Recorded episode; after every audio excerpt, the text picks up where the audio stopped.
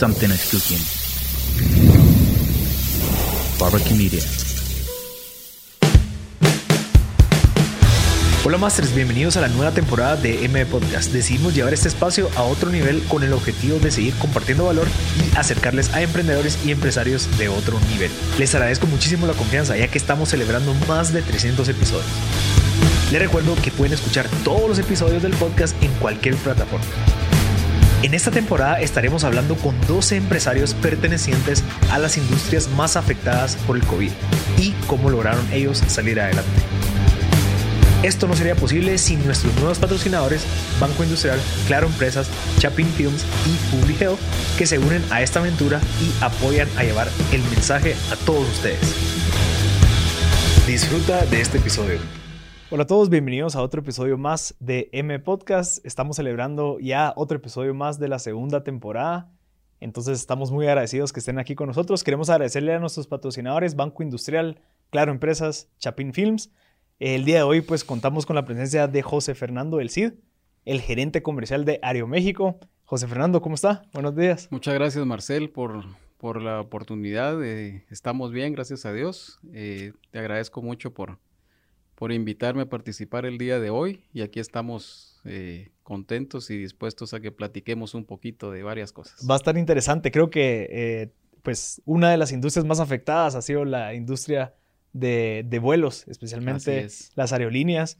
Y pues eh, quería empezar con esta pregunta, José Fernando. 34 años de carrera en la industria profesional se había topado con un reto tan interesante como el, del, de este año, de marzo de 2020. No, yo creo que a nivel mundial nunca se había tenido una, una pues un, reto como, como lo que estamos viviendo y efectivamente, como bien lo mencionas, este, sí, la industria de la, de la aviación, la industria de viajes, turismo, eh, han sido de las más golpeadas eh, con, con el tema de la pandemia, ¿verdad? Pero pues también esto nos ha enseñado a establecer ciertas estrategias y, de eso vamos a platicar, pero sí es, creo que es lo más serio que, nos ha, que nos ha pegado. Sí, o sea, 34 años que nos diga que ha sido de las cosas más serias, porque han pasado depresiones, han pasado muchas cosas económicas a nivel mundial. ¿Qué fue lo, que, lo primero que pasó por su mente este 16 de marzo del 2020, cuando leía la noticia que, bueno, se cierra todo, que sí se pone seria esta situación de la pandemia? Bueno, primero creo que que muchos pensamos que no iba a durar tanto. O sea, bueno, se va a cerrar unos días, eh, pero conforme avanzaron los días, las semanas, los meses, pues sí, vimos que ya la situación se complicaba. Simultáneamente, prácticamente se cerró todo el mundo. O sea, Latinoamérica, Asia, Europa.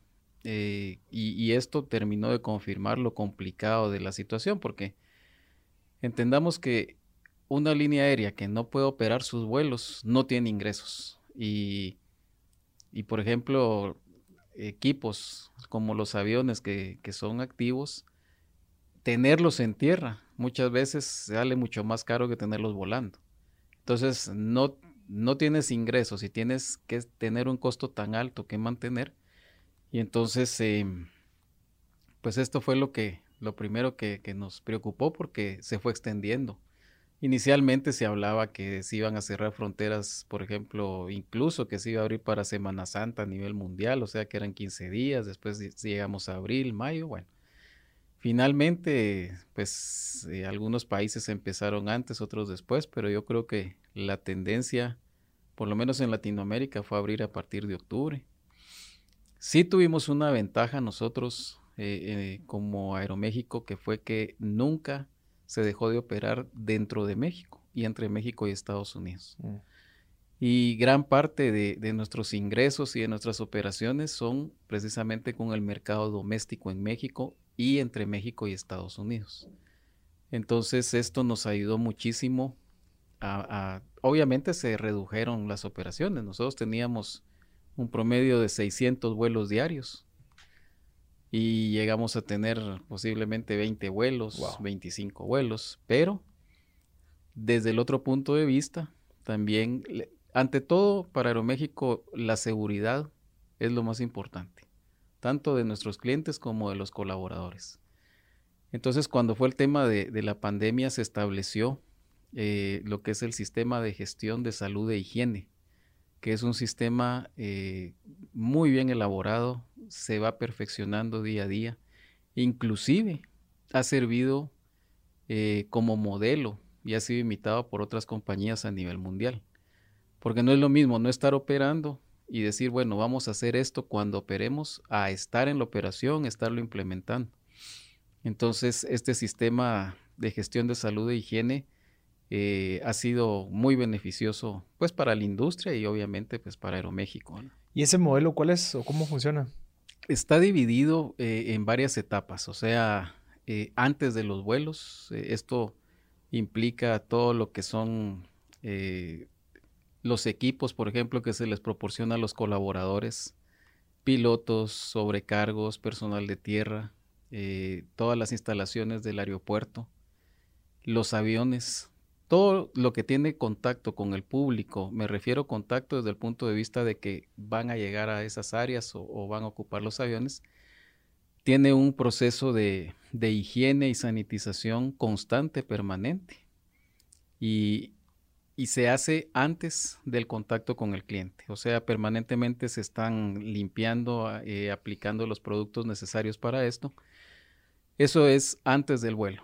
Durante el vuelo también se tiene, eh, bueno, también se tiene eh, lo que es gel y los colaboradores que tienen contacto con nuestros clientes tienen todo el equipo, desde las caretas de acrílico, las mascarillas, el gel a bordo también se cuenta con, gel y, por ejemplo, el proceso de, abordaje y de desembarco de los aviones ha cambiado. Anteriormente se abordaba primero los, los, clientes que iban en las primeras filas, en clase premier o algo así.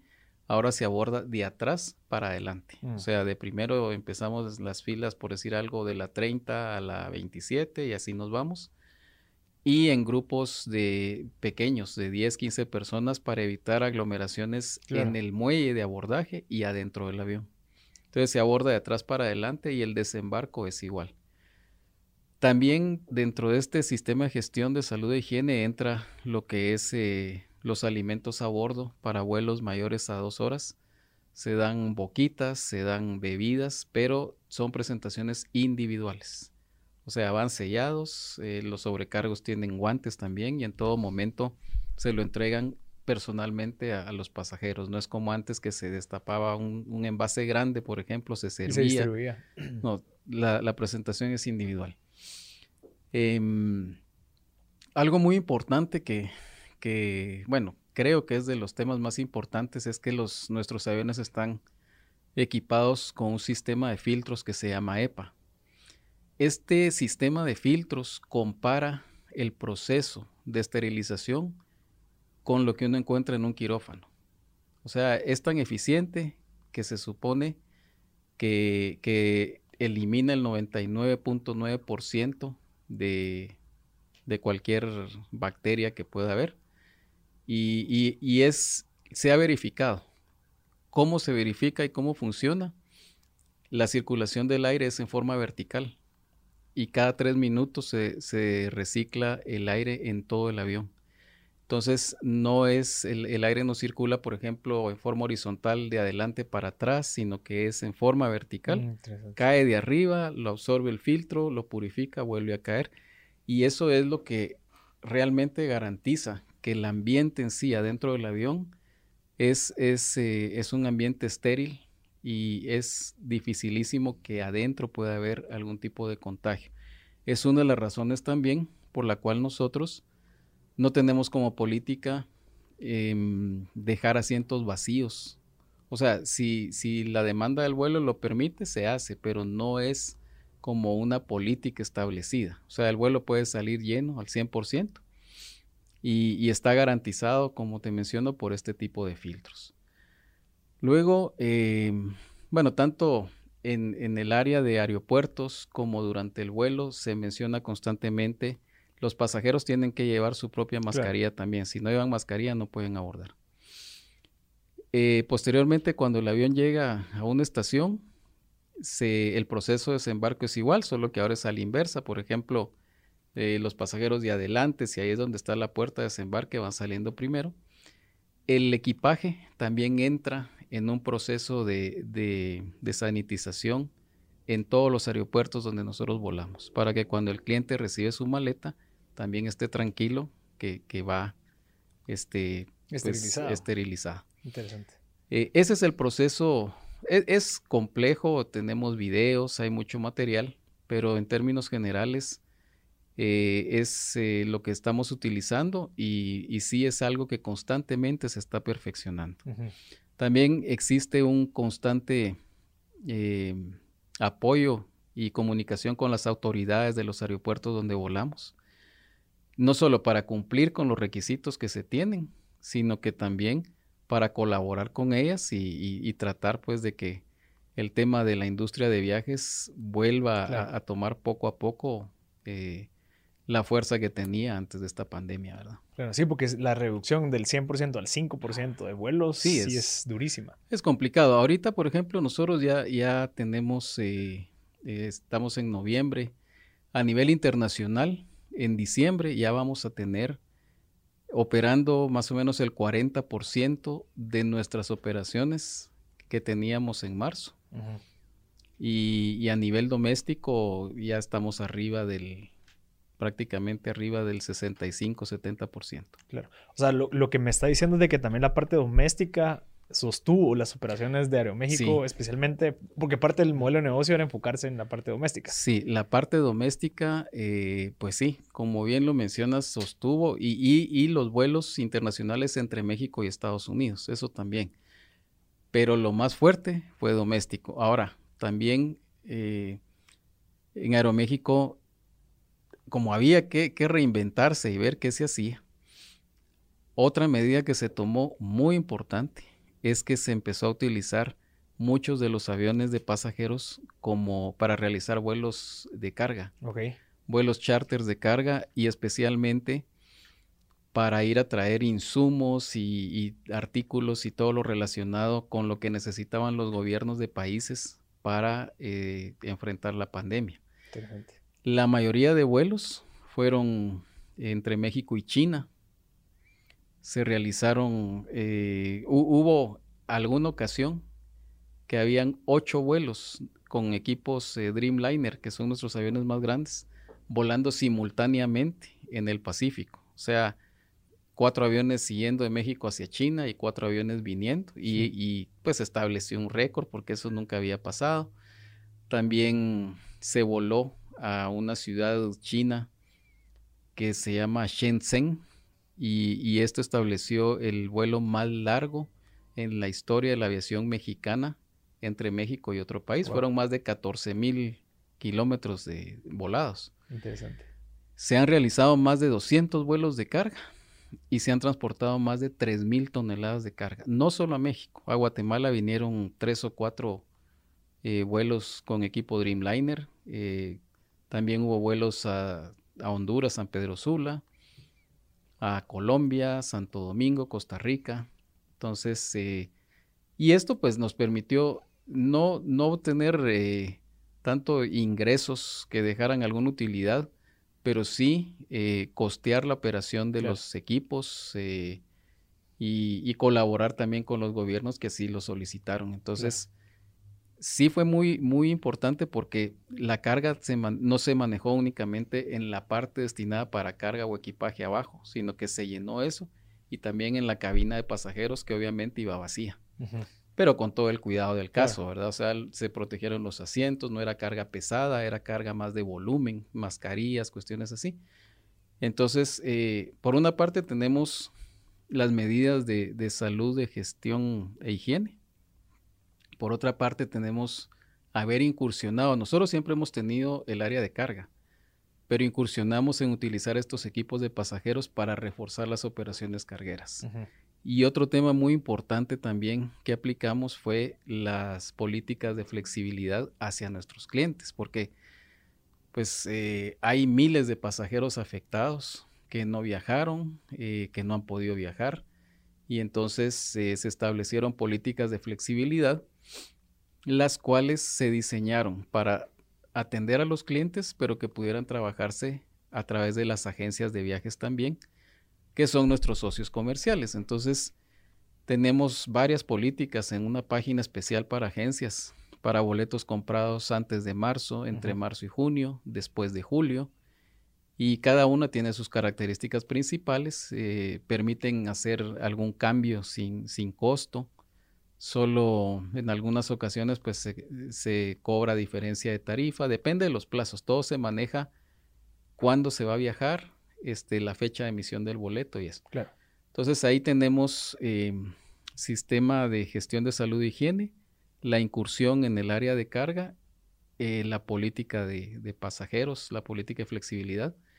Y todo esto nos, nos, permitió seguir operando. Y algo muy importante es que cuando empezó la, la pandemia, pues Aeroméxico tenía su, su caja o su cash eh, en una posición muy fuerte, porque traíamos varios trimestres con números negros, números positivos, y por eso fue la, la ampliación que tuvimos. Y, esto nos permitió hacerle frente al inicio, a los primeros meses.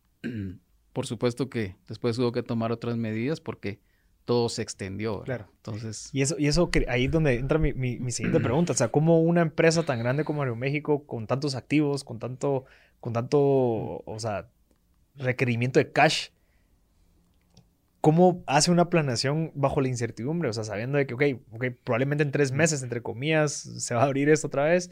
Luego topamos que al segundo mes y medio nos damos cuenta que no, que esto sí. va para largo. ¿Cómo, ¿Cómo funciona esa parte de la estrategia? Eh, cómo fue ese proceso entre los diferentes directores en diferentes países y demás. ¿Cómo fue esa experiencia?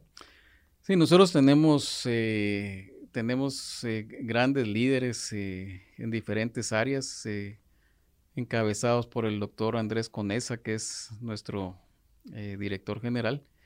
Pero sí, aquí en, este tema eh, obviamente participan todas las áreas, ¿verdad? La dirección general, planificación, finanzas, operaciones.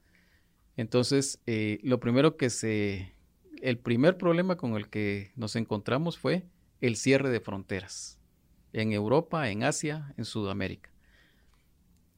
Europa, Asia y, y las rutas a Sudamérica, por ejemplo, Buenos Aires, Santiago de Chile, Brasil, Europa y Asia operan con equipos Dreamliner, los 787, que son aviones de doble pasillo.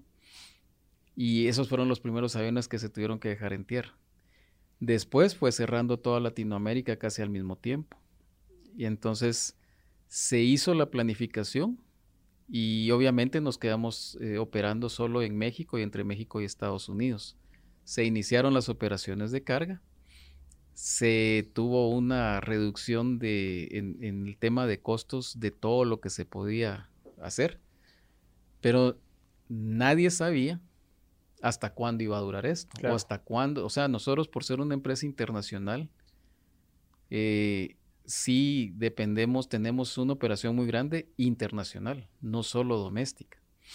Entonces, como era una, una decisión que no dependía de la empresa y no se tenían plazos, yo me recuerdo que por ahí por mayo, Argentina publicó que iban a estar cerrados hasta septiembre. Y todos nos maravillamos negativamente porque dijimos, pero ¿y cómo hasta septiembre? Si, si nuestros países van a abrir en, en mayo, en junio, en julio, pues no, nadie abrió antes. eh, des, que Perú iba a abrir, que Colombia iba a abrir, que Guatemala y no. Y resulta que todos, perdón, todos fuimos abriendo más o menos en octubre. Nosotros reiniciamos operaciones a Guatemala el 3 de octubre con tres vuelos semanales. Ahorita en noviembre ya tenemos un vuelo diario, o sea, siete semanales. Y a partir del primero de diciembre nos vamos a, a dos vuelos diarios. Okay. Guatemala ha sido una estación siempre muy importante para Aeroméxico. Hemos llegado a tener hasta cuatro vuelos diarios. Eh, es un vuelo de hora y media. Es más cerca volar de México a Guatemala que de México a Cancún, por ejemplo.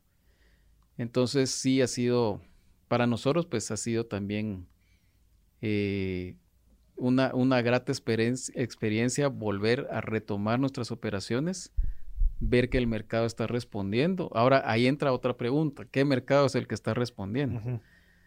Pues el mercado corporativo sí está, está muy, eh, muy estático. Eh, la mayoría de empresas eh, han manifestado que están realizando viajes únicamente esenciales y que piensan retomar la política de viajes a partir de enero del 2021. Para nosotros el mercado corporativo, al igual que los otros, pero el mercado corporativo siempre ha tenido un, eh, un desempeño muy fuerte en Aeroméxico. Entonces, pues también comprendemos la situación, pero afortunadamente hay otros mercados que están reaccionando positivamente, especialmente el, mercado eh, étnico, por ejemplo, que son los, los, pasajeros que tienen familiares en otros países, como en California, en, en, Chicago, por ejemplo, en Washington, o sea, en Estados Unidos. Tenemos también un tráfico de pasajeros muy importante entre Guatemala y Corea. Somos eh, la única línea aérea de Latinoamérica con vuelos hacia Corea, vía la Ciudad de México. Tenemos conexión dos veces por semana. Entonces, este mercado también nos está ayudando muchísimo y ocasionalmente también están reiniciando los, los leisure o viajeros de placer, que también ya están bastante estresados y cansados de estar encerrados y entonces quieren tomar la experiencia de viajar a alguna, alguna playa, algún destino así. Todo esto también es, eh, yo estoy hablando ahorita de lo que es la industria aérea y Aeroméxico especialmente, pero también en el tema de turismo. Los hoteles, por ejemplo, los operadores terrestres, las agencias de viajes, todos han tenido que, adoptar todas estas medidas eh, preventivas. Eh, en Cancún, por ejemplo, hubo una, al inicio de la, operación de los hoteles, cuando empezó a abrirse, tenían autorizado operar al 50% de su ocupación. Luego ya subieron un poquito más y así lo van incrementando gradualmente. Y se estima que ahorita a final de año pues haya un, un, repunte, nunca va a ser igual que años anteriores, pero, pero sí son los dos segmentos de mercado que están ahorita eh, viajando más. Interesante. Eh, eh, José Fernando, antes de, o sea, durante la pandemia hubo viajes domésticos, hubo viajes de México a Estados Unidos, ahí siempre fue la parte étnica o ahorita empezó la parte étnica. Ah, no, no, esto siempre ha existido. Esos fueron los que se mantuvieron viajando durante esa época. Exactamente. Sí, por lo general son los que se han mantenido viajando. Es un segmento muy fuerte. Eh, ciudadanos mexicanos en Estados Unidos, claro pues eh, es una cantidad bastante grande, igual guatemaltecos, salvadoreños.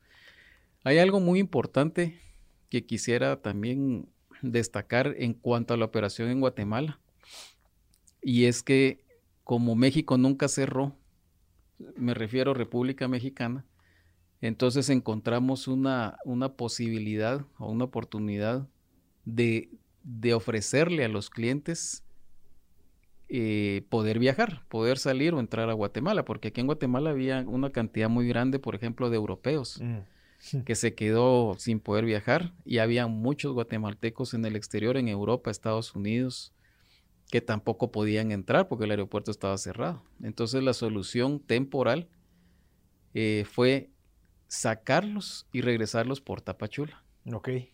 Obviamente en carro, vía terrestre, ¿verdad? Eh, pues lo lejos que está, y no es tanto lejos, sino que es un poquito el estado de las carreteras y, todo eso. Pero nos funcionó muy bien. Entonces hubo mucha gente que, se, europeos especialmente, que se iban por tierra a Tapachula, se coordinó con las empresas de turismo que se tenían contactos y todo. Y mm, pues ellos pagaban sus traslados obviamente y de Tapachula ya volaban a Ciudad de México y de México conexiones, por ejemplo, para Europa, para Estados Unidos. Los que estuvieran abiertos. Los que estuvieran abiertos. Y, y, de regreso igual. Muchos guatemaltecos llegaban este, hacia, hacia Tapachula y de ahí pues ya entraban por vía terrestre. Entonces, eh, en el caso de Guatemala, no, sí sufrimos como Centroamérica, pero todavía teníamos la opción de tener un ingreso y una salida, aunque fuera poquito, pero todavía se tuvo, ¿verdad? Y eso nos, nos ayudó muchísimo también. E, ese repunte especialmente fue más o menos de julio a septiembre, cuando ya, ya la gente quería salir o regresar por cualquier medio. Interesante. José Fernando, ahorita durante esta situación, ¿en dónde se vio obligado a innovar? Especialmente como gerente comercial, ¿qué tuvo que hacer? O sea, usted como, como country manager aquí en Guatemala, ¿Cómo vio esa parte de innovación? Eh, bueno, eh, primero era no perder el contacto eh, con nuestros principales socios comerciales, las agencias de viajes, mantenernos comunicados con ellos a través, por ejemplo, de, webinars, aplicar muchas herramientas que en el pasado no las hacíamos porque, porque eran, eh, se realizaban visitas, ¿verdad? Sí, físicamente, pues. Eh, y eso se, vamos a regresar a hacerlo cuando ya las condiciones lo permitan. Pero sí, de primero, eh, tener toda la información de nuestra casa matriz y distribuirla de inmediato a nuestros socios comerciales para apoyarles a ellos y a los clientes. También hemos hecho y continuamos haciendo, por ejemplo, webinars o seminarios a través de las diferentes plataformas que hay para que, puedan, para poderles explicar cómo proceder. Porque todo este tiempo, la mayoría de, de contacto de pasajeros ha sido por boletos que tienen comprados y que los quieren utilizar. Entonces ver cómo se les puede ayudar. ¿Cómo se les resuelve? Cómo se les resuelve y también tratar de asesorarlos en, y mantenerlos eh, comunicados permanentemente en cuanto a los requisitos migratorios, porque recordemos que ahorita ya se puede viajar, pero, pero se puede y no se puede. Por ejemplo, Europa. Europa tiene restringido la llegada de latinoamericanos. No pueden viajar con excepción de uruguayos, porque todo el, tema de la pandemia en Uruguay es una de las más bajas a nivel mundial. Entonces, ¿quiénes pueden viajar a Europa? Europeos o ciudadanos extranjeros que sean residentes, que trabajen o que estudien y que lo puedan comprobar. De lo o sea, por turismo no se puede viajar. Mm. Lo mismo pasa, por ejemplo, con Japón. No se puede. Entonces, este, esto es lo que utilizar las herramientas eh, de una forma diferente y más constante a través de plataformas y, todo este tema de, las redes sociales es lo que nos ha servido a nosotros ahorita para mantenernos, pues, en, ahí sí que en el top of, mind de, agencias, de público, del mercado que nosotros podemos, este, eh, que, que, estamos ofreciendo y que podemos operar, ¿verdad? Por ejemplo, uno quisiera ahorita decir, bueno, yo quiero un vuelo a tal hora, otro a tal hora, pero tampoco se puede porque, como te había mencionado, también dentro del tema de reestructuración de, Aeroméxico, vino una importante reducción en la flota. Nosotros teníamos aproximadamente 135 aviones y estimamos eh, que este número va a bajar más o menos a 80 aviones.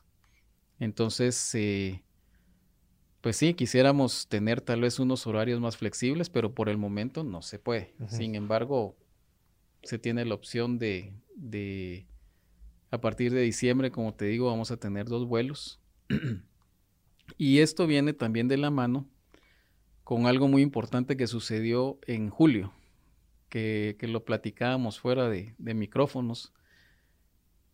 Nosotros entramos a la pandemia muy fortalecidos en nuestra caja, pero cuando Aeroméxico se dio cuenta que, que esto iba a seguir, que iba a continuar, entonces también optó la opción de aplicar a lo que es el capítulo 11 o Chapter 11, que es eh, ley de bancarrotas en Estados Unidos.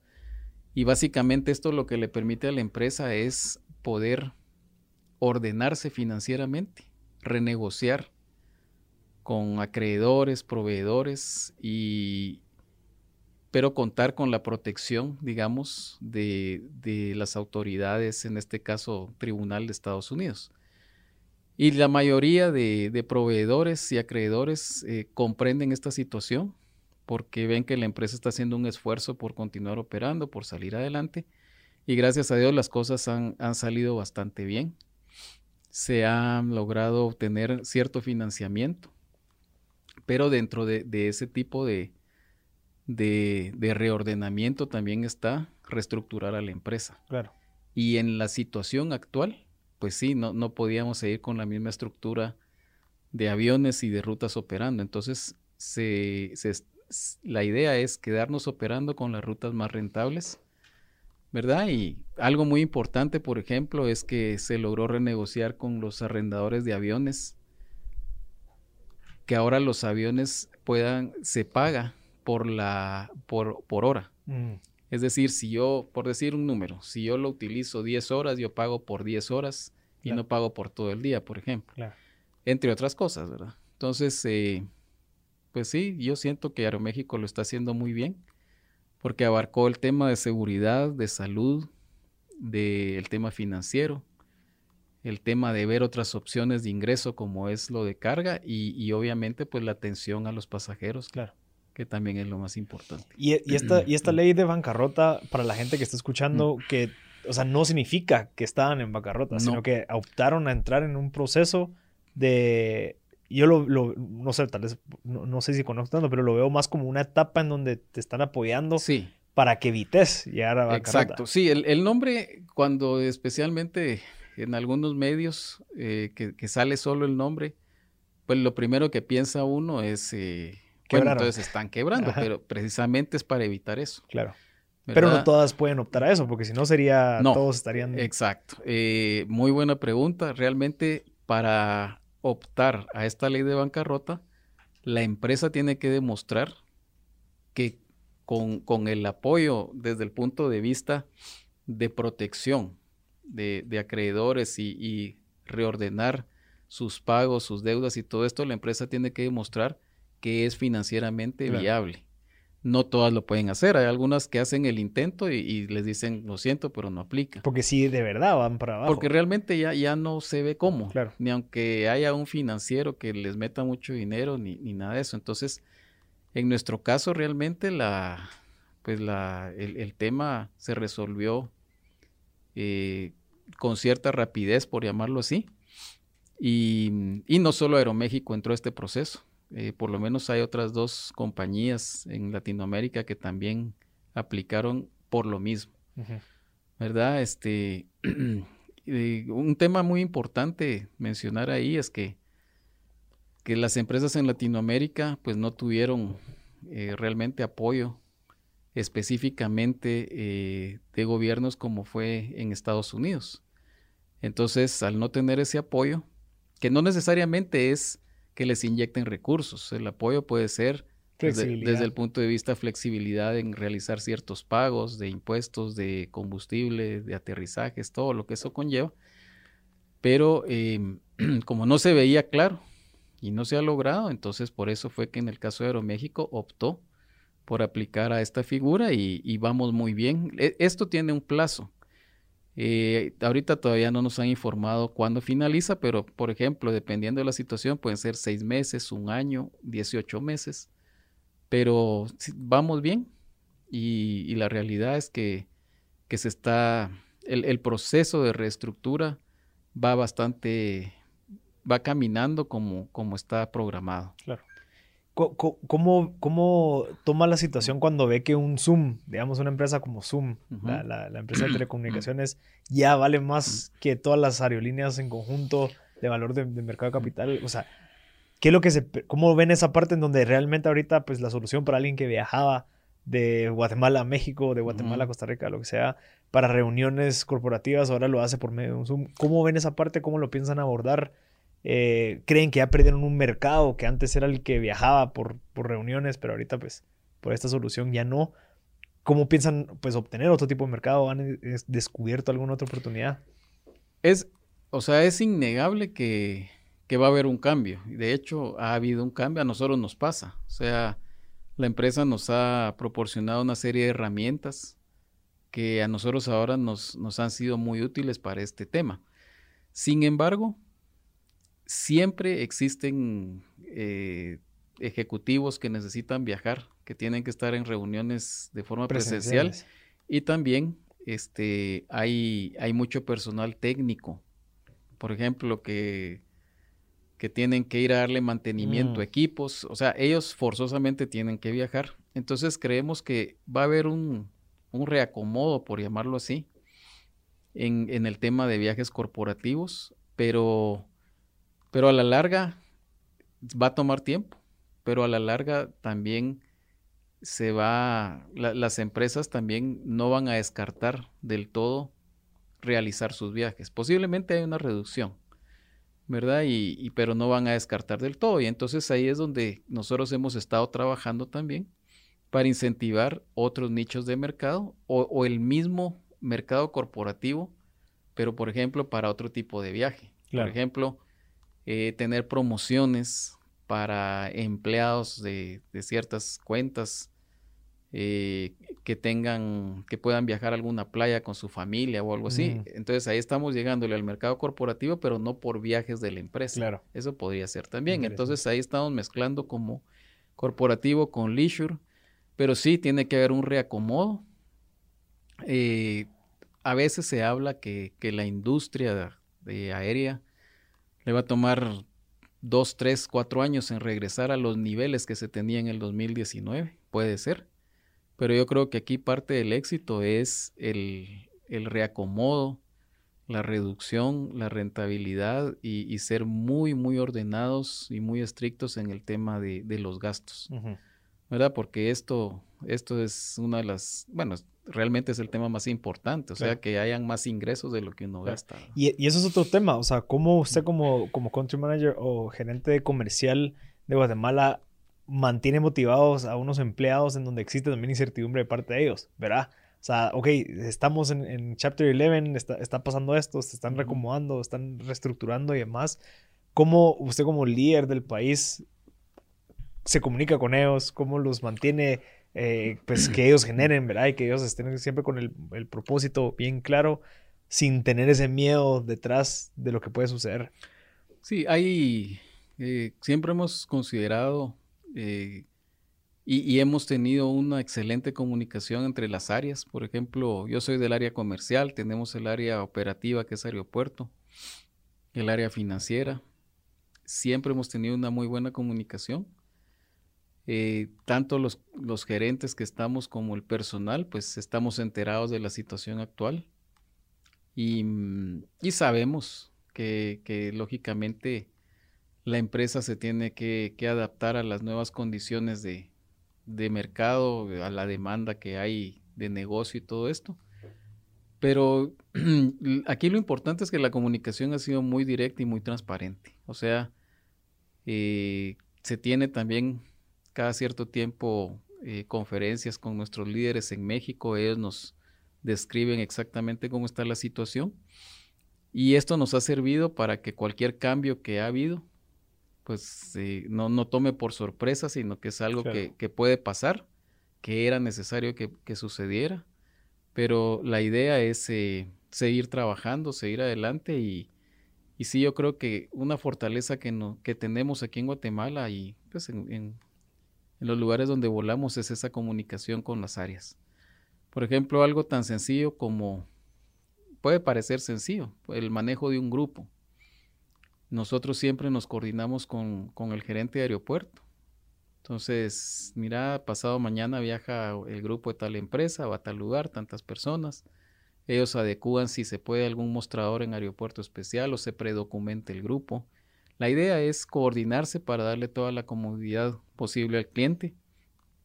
Y, pero volviendo al tema, creo que la comunicación ha sido básica. O sea, todos hemos estado enterados desde el principio de cómo vamos, a dónde vamos, qué puede pasar y, qué es lo que se espera a corto, mediano y largo plazo. ¿Usted cree que, que, esta situación ha vuelto a las aerolíneas, en especialmente ahorita Aeroméxico, en una posición en donde los incomodó? O sea, como que, ok, antes tal vez estábamos nosotros como nuestro servicio era el único que existía, eh, ya los, los consumidores pues no tenían muchas otras opciones. Entonces tal vez en la, estaban en la parte como de, de, bueno, sigamos haciendo lo que estamos haciendo ahorita, que se vieron afectados por esta situación. Ok, volteemos a ver al consumidor, intentamos qué más quiere para encontrar otro tipo de mercado y soluciones para poder seguir con la empresa. Entonces como que se vieron en estas dos situaciones en este preciso año. ¿Y cómo lo ve usted? O sea, ¿cree que, que podría ser un consejo para otras empresas que, tal vez no se han encontrado en una situación tan difícil como la que se encontraron las aerolíneas y evitar que llegue ese momento para empezar a ver qué quiere el consumidor, sino que anticiparlo. Sí, de hecho, eh, pues antes de la pandemia y, ahora, eh, en plena pandemia, siempre hemos tenido eh, una competencia, siempre hemos dicho que la competencia es sana, que es bienvenida Y, mm, y yo lo que considero es que por lo menos nosotros lo que hemos hecho sí es anticiparnos en todo lo que se pueda. Eh, cuando se ve que, por ejemplo, en el caso de, de los gobiernos, si se ve que no, que, que no hay certeza en, en, que se abra una frontera para poder operar, mejor lo, lo vamos a dejar pendiente para no estar haciendo planes o, o, planificando designar equipos, pilotos, sobrecargos y todo lo que eso conlleva. Y resulta que una semana antes nos dicen, no, pues se va, se va a trazar la apertura un mes más, por ejemplo. Entonces, yo creo que aquí el tema es tener la información clara, saberla manejar, estar coordinados entre las áreas y, darle la prioridad y el peso que tiene cada cosa. O sea, ahorita sí realmente estamos operando en las rutas que, que, que es seguro que sean rentables. ¿verdad? Han, ha habido mucha reducción de, de, vuelos en cierta, tal vez había lugares donde se tenían 10 vuelos diarios y ahorita tengamos 5. Hay algunas que se han cerrado también, pero ahorita sí eh, no se puede especular, pues, eh, de poner un vuelo y decir vamos a ver si funciona o no. O sea, se pone si, si realmente existe un análisis técnico, un mercado. Eh, por ejemplo, ahorita el 9 de diciembre vamos a abrir la ruta de México a Chetumal. Y, y Chetumal es un, es un destino muy, muy especial. Por ejemplo, hay una zona libre ahí que, que, tiene mucha visita de gente de Belice, de gente de la misma Ciudad de México, aunque hay que irse en avión. Eh, es la capital del estado de Quintana Roo. Mm. Entonces, eh, tiene hay, hay mucha demanda.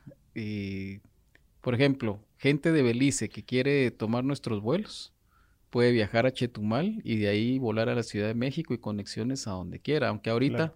Belice tiene cerradas sus fronteras por el tema del terrestres. Y todo, tipo con Guatemala y con México. Pero se estima que en enero pues el gobierno ya, ya lo libere. Pero igual, o sea, eh, el vuelo a Chetumal inicia el 9 de, de diciembre y y se tienen conexiones de cualquier lugar de donde vuele Aeroméxico. Entonces, son, son, e, estamos operando en las rutas que realmente eh, sabemos que van a ser rentables claro. y, y, y, se han adecuado muchísimas cosas, tanto cantidad de vuelos, rutas, eh, equipos y todo esto para que la operación como estamos ahorita siga siendo rentable. ¿Qué, qué cree que, es, que el mercado va a demandar el 2021? O sea, ¿qué es lo que cree que va a hacer que ahora la gente que ha vivido durante ocho meses de miedo va a decir, ok, en enero sí voy a yo, confiar? Yo creo que lo más importante en, la mente del consumidor va a seguir siendo el tema de la, de la seguridad y la salud. Eso va a seguir siendo. Y por eso nosotros insistimos mucho en, en ese tema.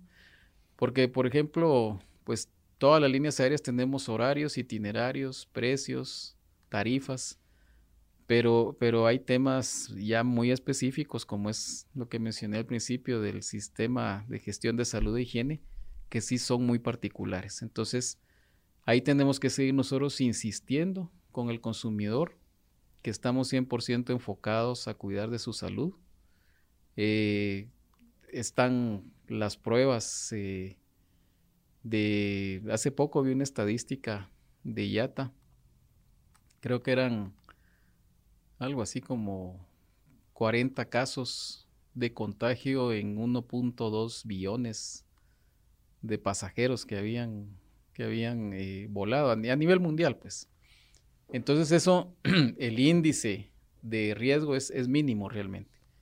Pero yo creo que tenemos que seguir insistiendo en esto. Es mucho más seguro viajar en avión que ir a visitar eh, un centro comercial, que irse en bus, que irse en cualquier cosa, por el mismo tema de, de todo lo que interviene el, los colaboradores y por el sistema de filtración que mencioné también. Claro.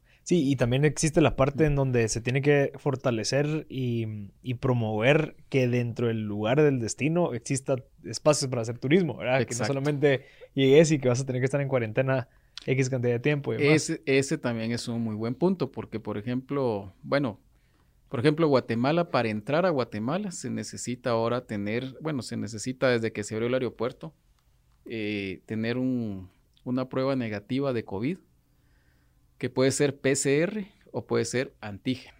Las dos son por hisopado. Entonces, y, tiene que estar hecha dentro de las 72 horas previos al arribo hacia Guatemala. México, Estados Unidos no tienen ese tipo de restricción, pero la mayoría de países de Europa sí lo tiene, la mayoría de países de Latinoamérica lo tiene. Entonces, eh, eso es muy importante. De primero también, eh, como consumidor, enterarse y verificar cuáles son los requisitos de tanto migratorios como de salud del país a donde quieren ir. Uh -huh. Y Europa ahorita está muy, muy, como mencionaba, hay mucha restricción y, y no se permiten viajes de turismo.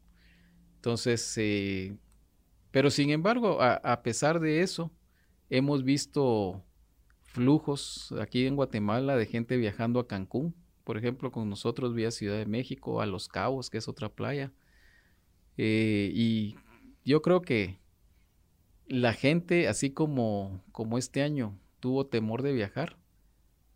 Por otra parte, para el próximo año tiene todas las ganas de empezar a hacerlo, pero cuidando todas las medidas de, de, de salud que se tienen, ¿verdad? Recordemos que este tema del, del, COVID no, pues nadie puede decir se va a terminar tal día, tal mes, tal fecha.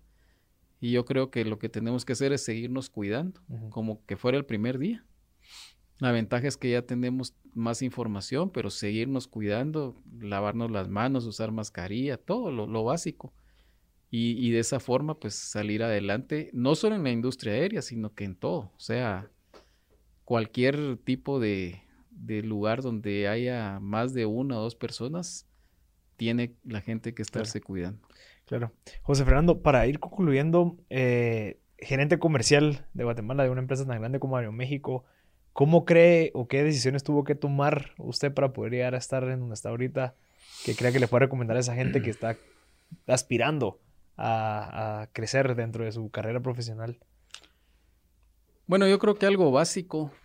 Eh, yo tengo la, la suerte y la satisfacción de haber trabajado en varias compañías aéreas y en varias áreas. Por ejemplo, mi primer trabajo eh, lo hice en una oficina de ventas, ahí aprendí a hacer mis boletos que en ese tiempo se hacían a mano.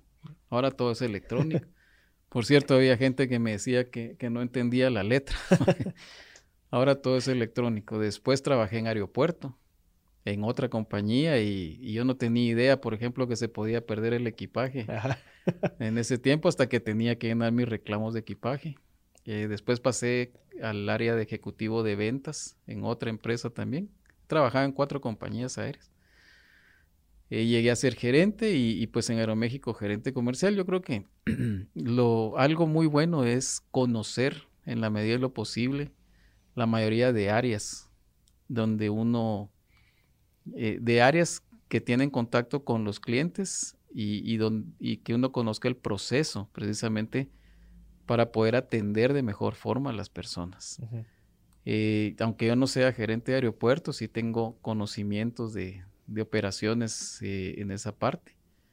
Y, y, que a uno le guste su trabajo. Claro. O sea, yo realmente desde niño eh, mi ilusión era ser piloto. No, no pude ser, pero siempre me han encantado los aviones. Eh, me gusta armar aviones a escala, lo que es aeromodelismo. Tengo algunos en, en la casa.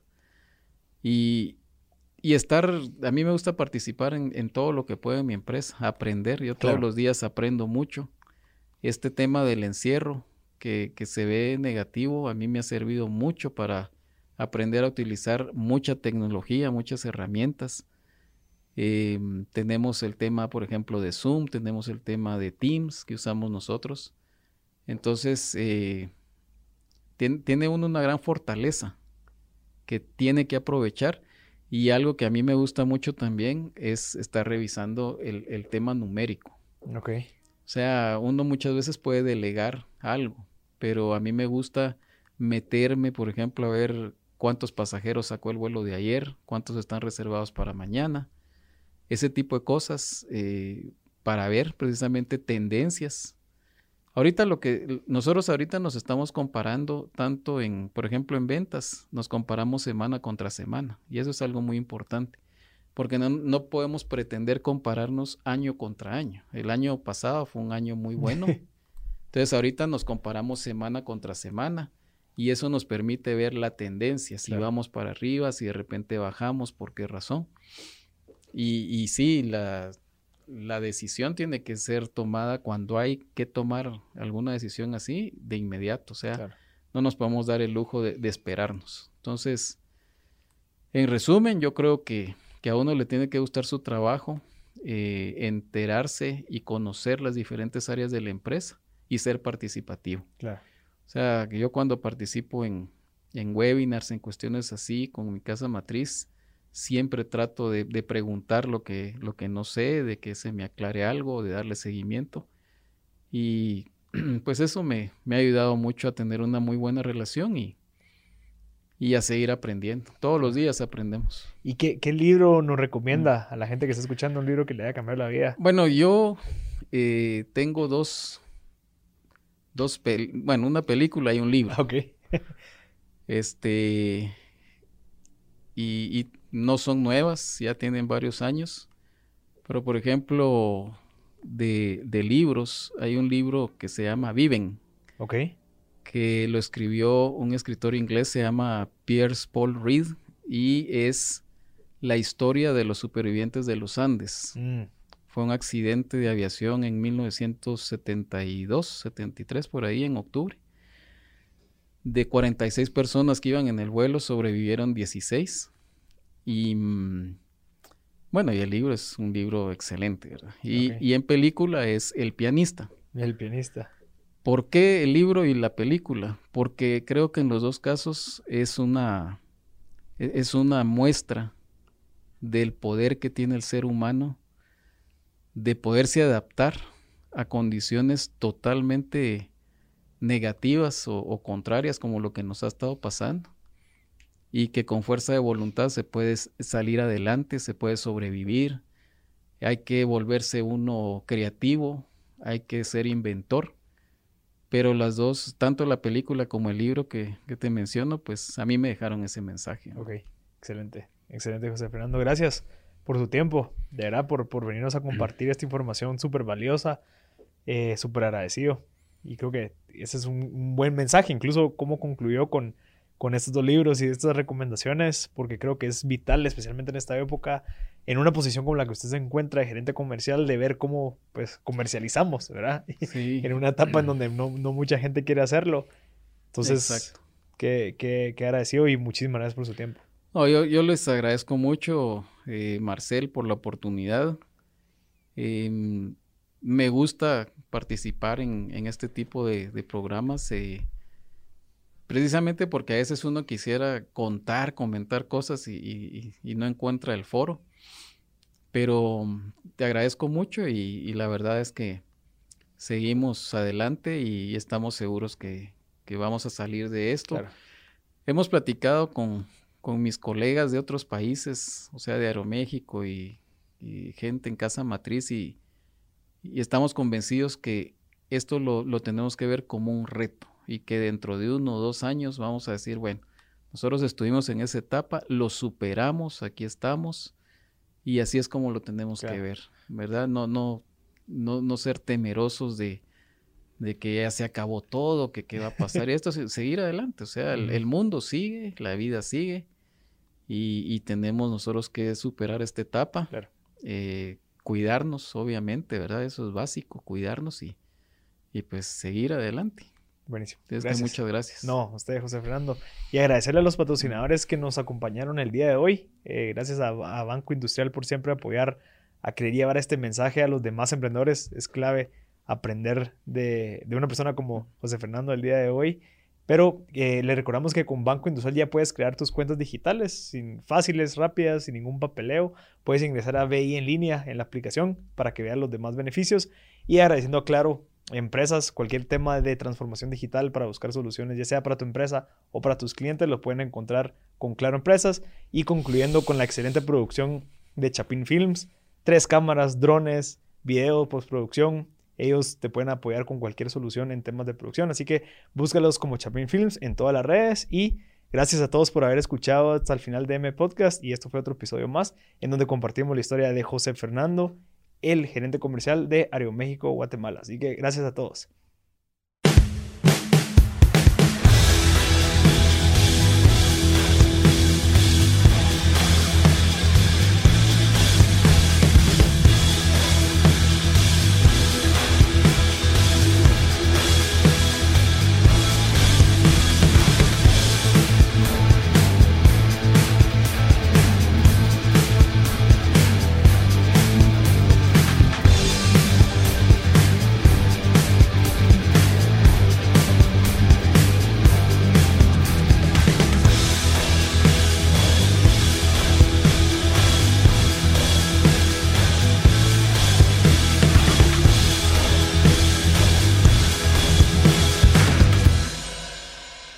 Something is cooking. Barbecue Media.